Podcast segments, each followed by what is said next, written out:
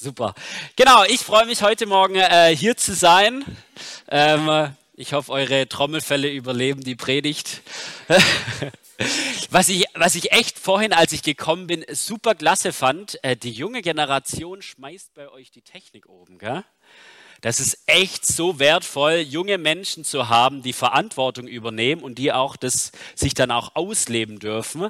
Also echt, ich glaube, es ist immer wieder einen dicken Applaus wert für die junge Generation, die sich da einbringt.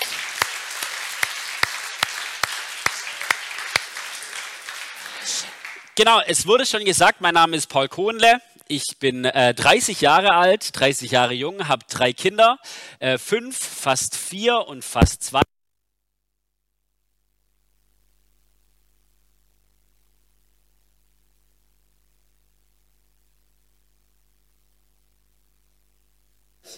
Genau, und ich habe mir heute einen Predigtext ausgesucht, der steht in Römer 6 mit dem äh, Titel In Christus verwurzelt oder in Jesus verwurzelt. Ja, mit Jesus verwurzelt, so war es. Und es ist ein klassischer Baptistentext, denn in Römer 6 geht es um die Taufe. Um die Taufe. Und wir schauen uns heute diesen Text ein bisschen genauer an. Bevor ich aber in den Text direkt einsteige, schauen wir uns den Kontext dazu an. Also den literarischen Kontext heißt es ja, was steht denn eigentlich vor der Passage? Ist immer interessant, um den Text an sich zu verstehen. Und in Römer Kapitel 5 spricht Paulus von Gnade und Liebe. Also er schwärmt vom Evangelium. Da schreibt er in Römer 5, 5 1 bis 2.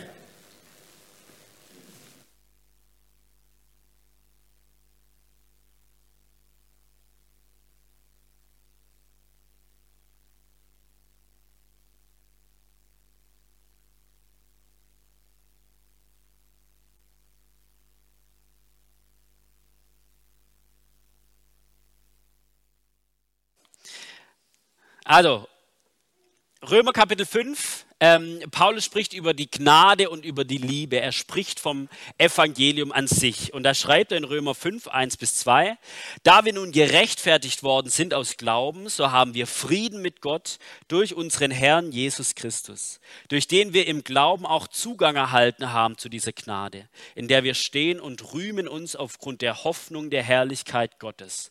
Also Römer 1 bis 2 da schwärmt Paulus eigentlich von dem, was Jesus getan hat oder was Gott getan hat. Gerechtfertigt. Er spricht von Hoffnung, er spricht von Gnade, er spricht davon, dass wir äh, Frieden haben mit Gott. Also er ist eigentlich begeistert, er sprudelt über dafür, was Gott für uns getan hat. Und dieses Evangelium definiert er später noch ein bisschen genauer. Da sagt er in Römer 5, 8, Gott aber erweist seine Liebe zu uns darin, dass Christus, als wir noch Sünder waren, für uns gestorben ist. Also er sagt, gerechtfertigt, Frieden mit Gott. Er spricht von Gnade und dann spricht er hier in Römer 5, 8 vom Antrieb. Und die, der Antrieb Gottes war die Liebe.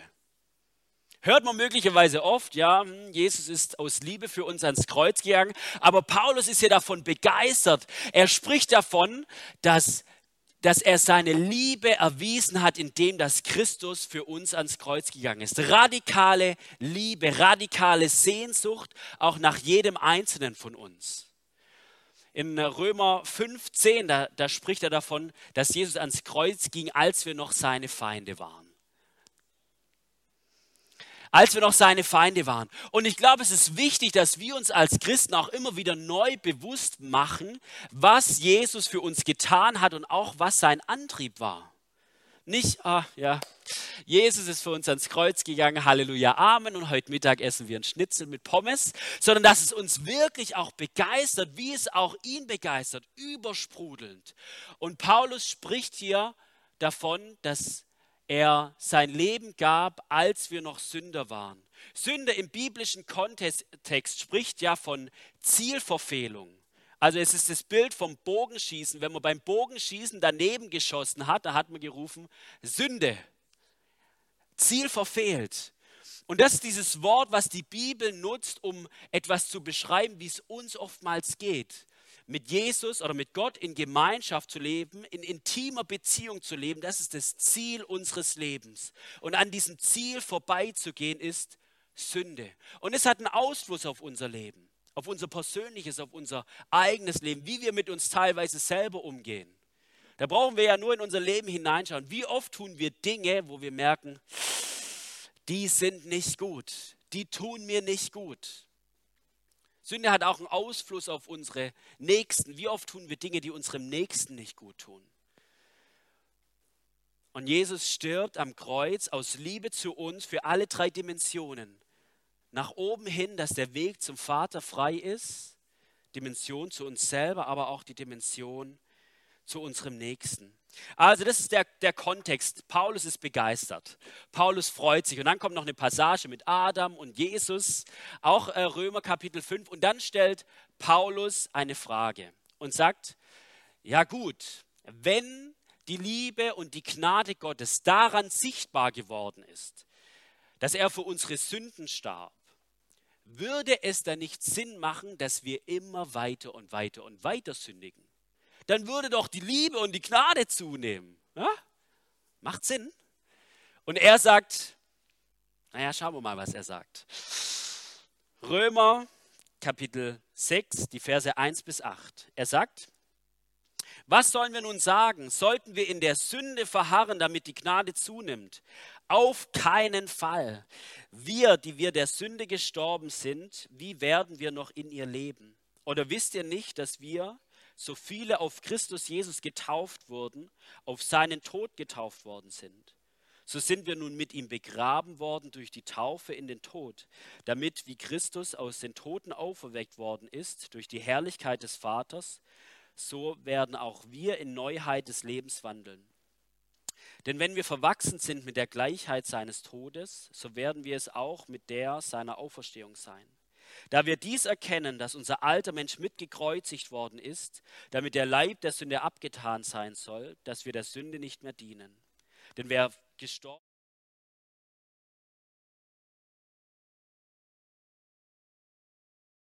wir auch mit ihm leben. Also wir kennen oftmals im, im Baptistentum, in Baptistengemeinden oftmals diesen Vers oder diese Verse als klassische Taufverse, werden oftmals darüber bei der Taufe gepredigt. Das ist aber eigentlich gar nicht die Intention von Paulus. Er stellt die Frage, wie ich es vorhin gesagt habe, sollen wir weiter sündigen, dass die Gnade und die Liebe zunimmt? Und dann nimmt er das Bild der Taufe, um etwas deutlich zu machen. Was ist seine Antwort darauf? Sollen wir weiter sündigen? Auf keinen Fall. Blödsinn. Tut's nicht. Auf keinen Fall. Das ist die Aussage Paulus. Warum? Er sagt, Jesus ist nicht nur, in Anführungszeichen, nicht nur für eure Sünden gestorben, sondern er sagt, ihr seid mit Christus mitgekreuzigt. Das lesen wir auch. Hier einen, den Vers, ich habe ihn gehighlightet. Da wir dies erkennen, dass unser alter Mensch mitgekreuzigt ist. Also er spricht nicht nur davon, dass Jesus für unsere Sünden gestorben ist, sondern er spricht von einem alten Menschen, der eben an dem Ziel, mit Gott in Verbindung oder in intimer Gemeinschaft zu leben, vorbeigegangen ist. Und dieser alte Mensch ist mitgekreuzigt, gestorben. Der alte Mensch ist gestorben und dann geht er eben auf die Taufe ein. Er sagt, der alte Mensch ist nicht nur gestorben, sondern er ist auch begraben worden. Oder wisst ihr nicht, dass wir, so viele auf Christus Jesus getauft wurden, auf seinen Tod getauft worden sind? So sind wir nun mit ihm begraben worden durch die Taufe in den Tod. Also das ist dieses, dieses Bild von Taufe und deswegen finde ich es auch so klasse, in der Baptistengemeinde auch zu sein. Der alte Mensch ist mit gekreuzigt, mit Christus und wird in der Taufe mit begraben. Deswegen ist uns auch ein, ich glaube, hier ist euer Taufbecken, gell? ein ganzes Becken voll mit Wasser wichtig, dieses, dieses Bild oder diese bildhafte Realität, der ganze Mensch geht ins Wasser hinein, wird mit Christus mit begraben. Und es ist ja nicht nur ein, ein schönes Bild, sondern es, es zeigt uns etwas. Die Sünde, der alte Mensch, hat kein Anrecht mehr auf uns, weil er gestorben ist, gekreuzigt und begraben. Also es hat was mit Anrecht an uns und ein Anrecht auf uns zu tun. Und jetzt die Frage an uns, wenn wir glauben, dass der alte Mensch, dass die Sünde kein Anrecht mehr an uns hat. Wie oft geht es uns so, dass wir durch unser Leben gehen und denken, die eine Sache, die wird mir niemand vergeben. Die werde ich mir selbst nie vergeben können. Und wenn ich eines Tages vor Gott stehe, der heilige Gott wird mir nicht vergeben können.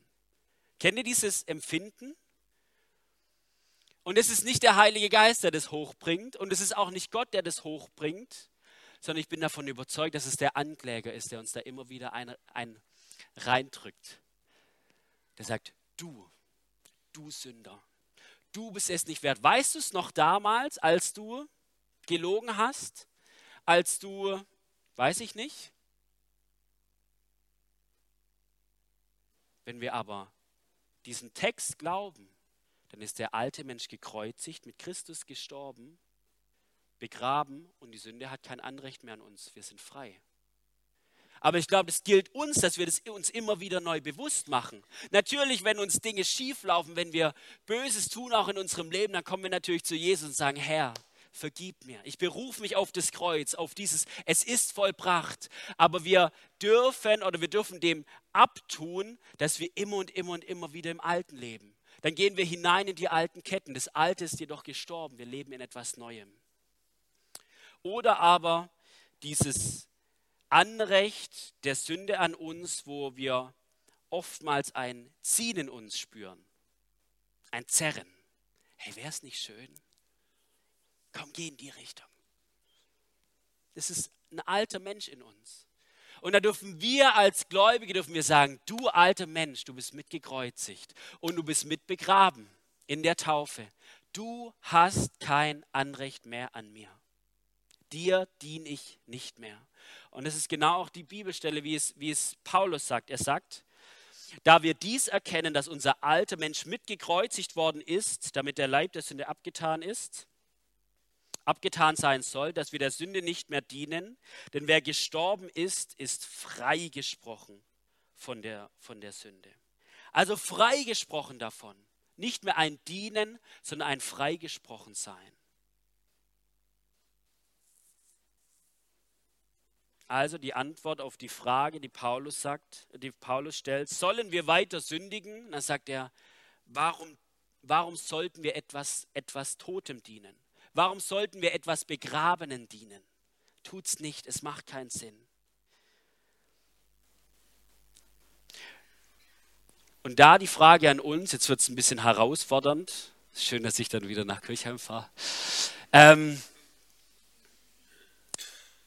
ich glaube, es gibt immer wieder Dinge in unserem Leben, wo wir uns in etwas Altem, in etwas Totem eingerichtet haben auch, in, auch als Christen, auch wenn wir schon lange mit Jesus unterwegs sind, dass wir trotz unseres Glaubens mit Jesus unterwegs sind, aber uns in, in etwas Totem, Alten eingerichtet haben. Und das sind auch Dinge, die eigentlich niemand anfassen darf. Und das ist nach Paulus eigentlich ein Weiter in dem Alten laufen. Beispiele, Eifersucht und Neid. Er ist so zerstörerisch. Packe ich das an? Oder vielleicht in der Ehe ein Auseinanderleben und innerlich schon ein, ein Lästern über den Ehepartner. Es ist so einer. Wie kann er so werden? Oder auch, auch jüngere Generation oder ältere Generation, Pornografie, sagen, oh, in dem Alten. Und wo es für uns auch als Christen immer wieder gilt, herauszufinden und zu sagen, Heiliger Geist, zeig du mir, wo ich in etwas Altem, in etwas Totem lebe. Und dann gehe ich mit dir diese Dinge an und vertraue darauf, dass sie bereits mitgekreuzigt sind und dass sie mit bereits ähm, begraben wurden. Also wo leben wir möglicherweise in dem Alten? Aber Paulus spricht ja davon, dass wir jetzt nicht nur als gerade als die Täuflinge unter Wasser bleiben, sondern wir kommen ja auch wieder hoch oder die Täuflinge kommen wieder hoch. Und genau dieses Bild nimmt er, um zu sagen, das Alte ist gestorben und es kommt heraus ein neues Leben, eine neue Qualität des Lebens, ewiges Leben. Aber ewiges Leben denken wir auch manchmal nur als Zeitbezug Von jetzt an bis in alle Ewigkeit. Aber wenn wir es biblisch anschauen, dann hat ewiges Leben mit einer neuen Qualität des Lebens zu tun. Und diese Qualität zeigt sich darin nicht, dass wir voller Wohlstand sind und dass wir immer gesund sind oder wie auch immer.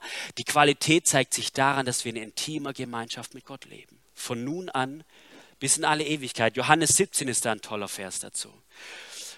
Und da sagt hier Paulus, so sind wir nun mit ihm begraben worden durch die Taufe in den Tod, das hatten wir, damit, wie Christus aus den Toten auferweckt worden ist durch die Herrlichkeit des Vaters, so werden auch wir in Neuheit des Lebens wandeln. Also geht es nicht nur in der Taufe gerade um ein nettes Abwaschen, sondern um ein Sterben und Auferstehen, Neuheit des Lebens, neuer Mensch. Paulus schreibt es an einer anderen Stelle noch ein bisschen stärker, 2. Korinther 5, 17, da heißt es, daher, wenn jemand in Christus ist, so ist er eine neue Schöpfung. Das Alte ist vergangen, siehe, Neues ist geworden. Neuschöpfung. Und gerade wenn wir als Christen auch hier sitzen, dann mag möglicherweise der Gedanke auch mal hochkommen, ja, es fühlt sich aber doch nach so wenig Neuschöpfung an. Da ist noch manchmal so viel Altes in mir. Stimmt. Und zugleich ist eine biblische Wahrheit, wo wir weiter und weiter darin wachsen dürfen. Kirchengeschichte nennt es Heiligung. Altes Wort, aber ich finde es eigentlich ein schönes Wort, wo ich sage, etwas Neues ist in mir. Ich bin eine neue Schöpfung. Und nun lebe ich nicht mehr in meinem, und nun ne-, lebe ich nicht mehr in dem Alten, jetzt lebe ich in Jesus. Jetzt lebe ich in Christus, dass er mehr und mehr Gestalt in mir annimmt. Und das ist auch das Schöne dieser neuen Schöpfung. Nicht ich mehr bin Herr in meinem Leben, nicht ich muss meinen Willen durchdrücken, sondern Jesus ist der Herr in meinem Leben. Jesus ist der Herr. Und ein Wort ist mir zum Schluss in, diesem, in diesen Versen aufgefallen verwachsen. Genau. Denn wenn wir verwachsen sind mit der Gleichheit seines Todes, so werden wir es auch mit der seiner Auferstehung sein. Wer von euch hat einen grünen Daumen? So halb? Also ich überhaupt gar nicht. Meine Frau leider auch nicht. ähm, was braucht eine Blume zum Wachsen? Sonne und Wasser? Sonne, Wasser, Erde. Genau. Auf die drei Punkte bin ich auch gekommen, trotz meines nicht grünen Daumens. Und ich fand dieses Bild von verwachsen toll, weil man kann es auch verwachsen schreiben, in ihn eingepflanzt. Also ihn ist Christus, in ihn eingepflanzt. Eine Blume, die in ihn eingepflanzt ist. Die Blume braucht Erde, dass sie nicht bei jedem Platzregen und bei jedem Wind gleich weggeweht wird. Da zieht sie auch ihre Nährstoffe raus, da zieht sie auch ihr Wasser raus. Und sie braucht eben die Sonne, Photosynthese, alles, was wir mal in der Schule gelernt haben, nicht mehr genau wissen, was es bedeutet.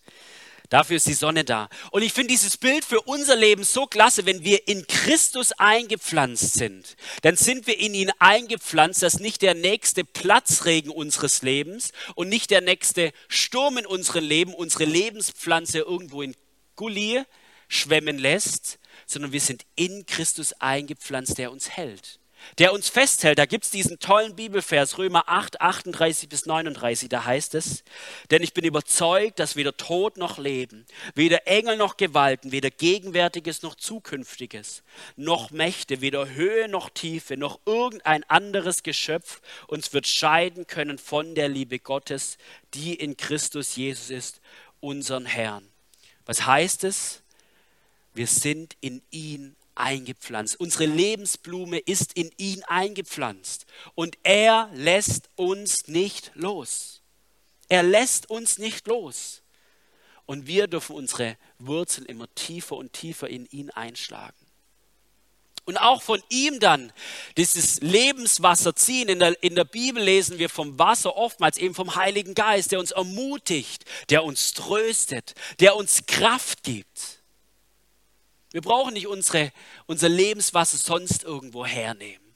Durch Anerkennung. Oh, was denken andere von mir?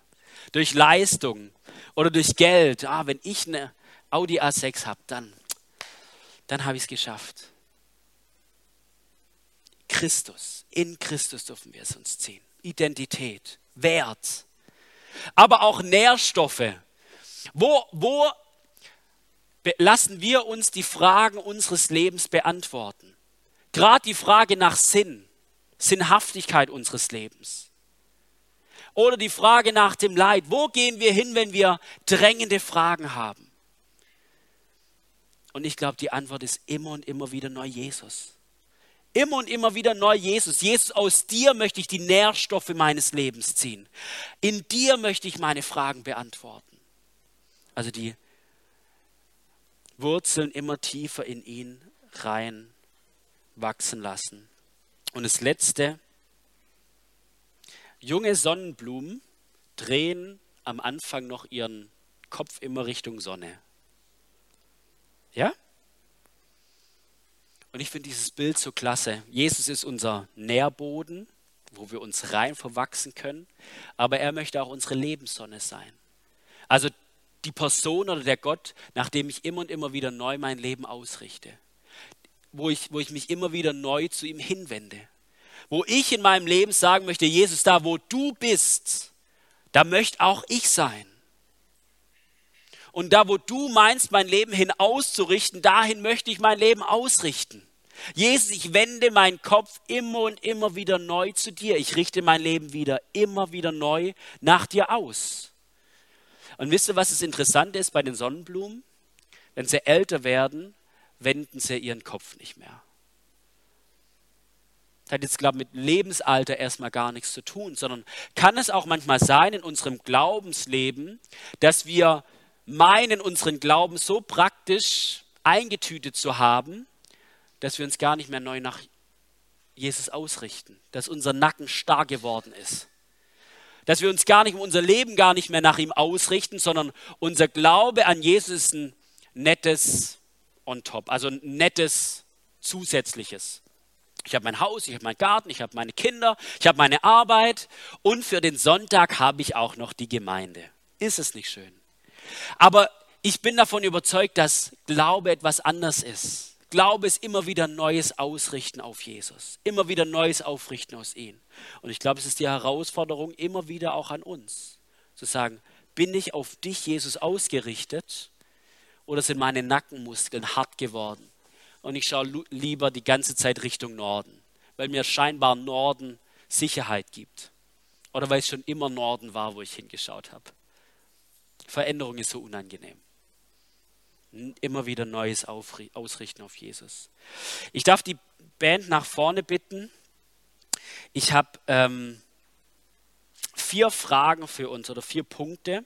Und ich würde dann gerne eine Zeit der Stille gehen, in eine Zeit in das persönliche Gespräch mit Gott. Und dann werde ich ein Abschlussgebet sprechen und die Band wird in den Lobpreis starten. Die erste Frage, ich habe es gehabt von Gnade, Evangelium. Jesus ist für die Sünden gestorben.